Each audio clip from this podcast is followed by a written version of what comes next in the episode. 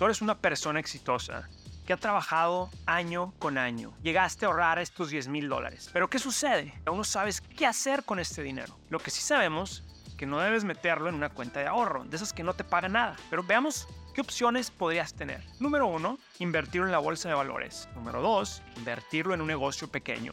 O número tres, invertirlo en una casa que después vas a rentar. Todas estas opciones podrían ser buenas para ti, pero la opción correcta depende de cada caso personal.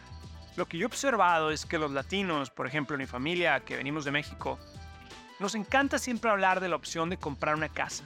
Creemos que es una idea brillante y muy segura. Pero, ¿en verdad es la mejor opción? En este episodio del día de hoy voy a analizar las tres opciones. Inversión en la bolsa, inversión en un negocio, inversión en una casa, para invertir 10 mil dólares.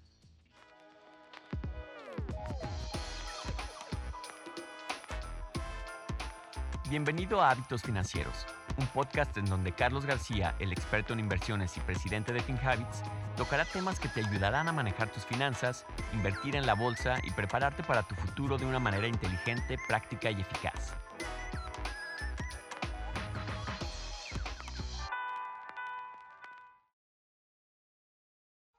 Te saludo desde Nueva York, soy Carlos García, el presidente de FinHabits, la app financiera número uno en español que te permite invertir en la bolsa desde 20 o 100 dólares a la semana. Tú decides cuánto.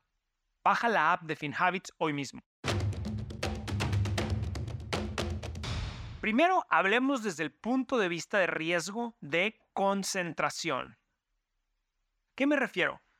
Ya sabemos que para generar ganancias se necesita tomar un riesgo. Y aquí quiero hablar de un riesgo clave en el mundo de los negocios.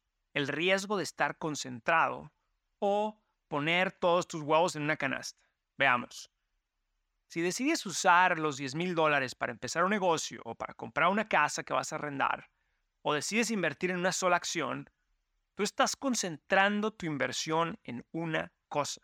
El riesgo está concentrado y las ganancias están concentradas. Este tipo de inversión es buena cuando tú eres el experto en el tema. Si tú vas a abrir una taquería en una ciudad donde no hay otras taquerías y tú eres un muy buen taquero, ya sabes que hay demanda por este tipo de comida, pues es posible que esta actividad concentrada tenga mucho éxito.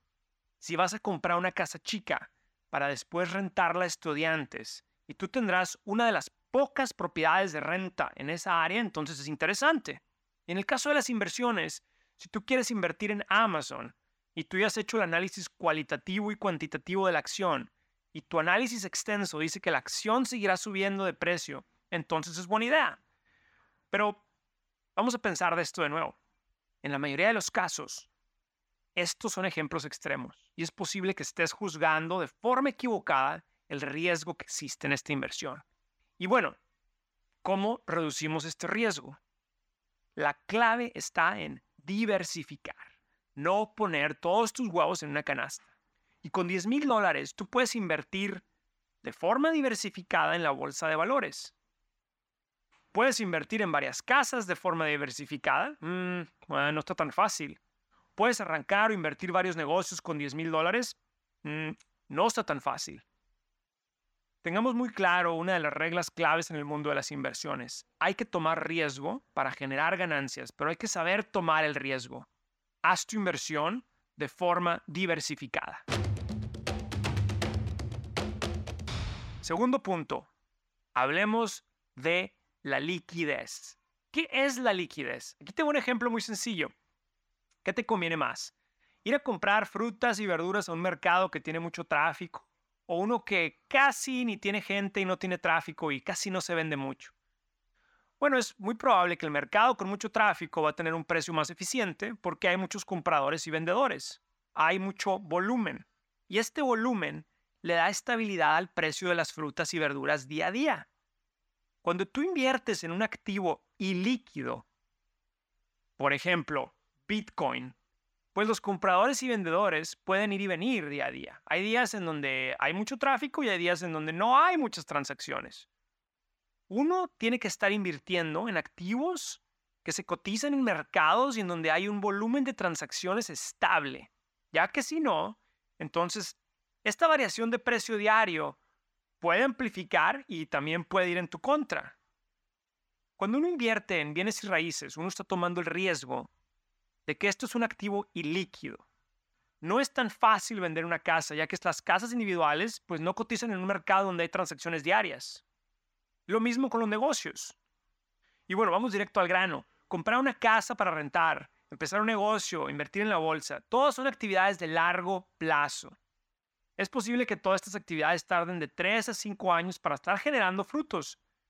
Pero en este segundo punto, las inversiones en la bolsa son las que tienen más liquidez.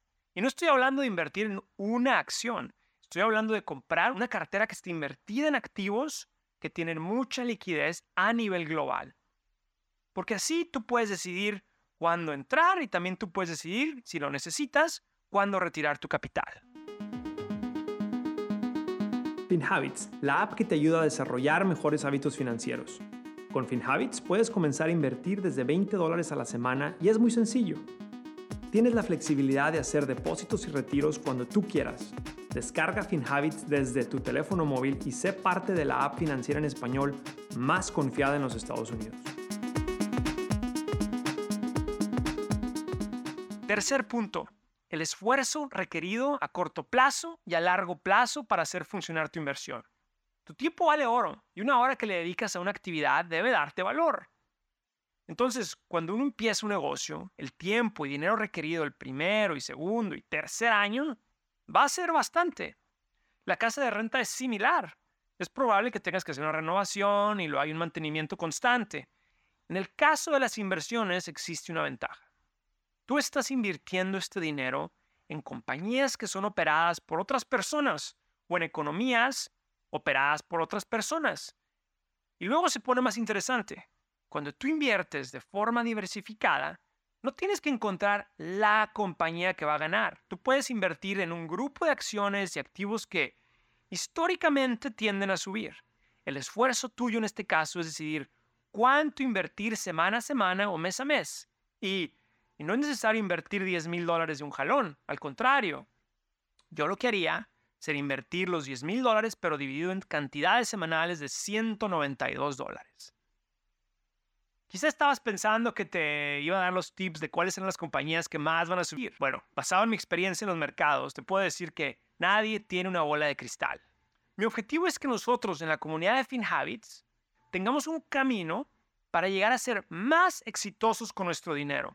Es importante tener un marco de referencia para pensar en cómo invertir.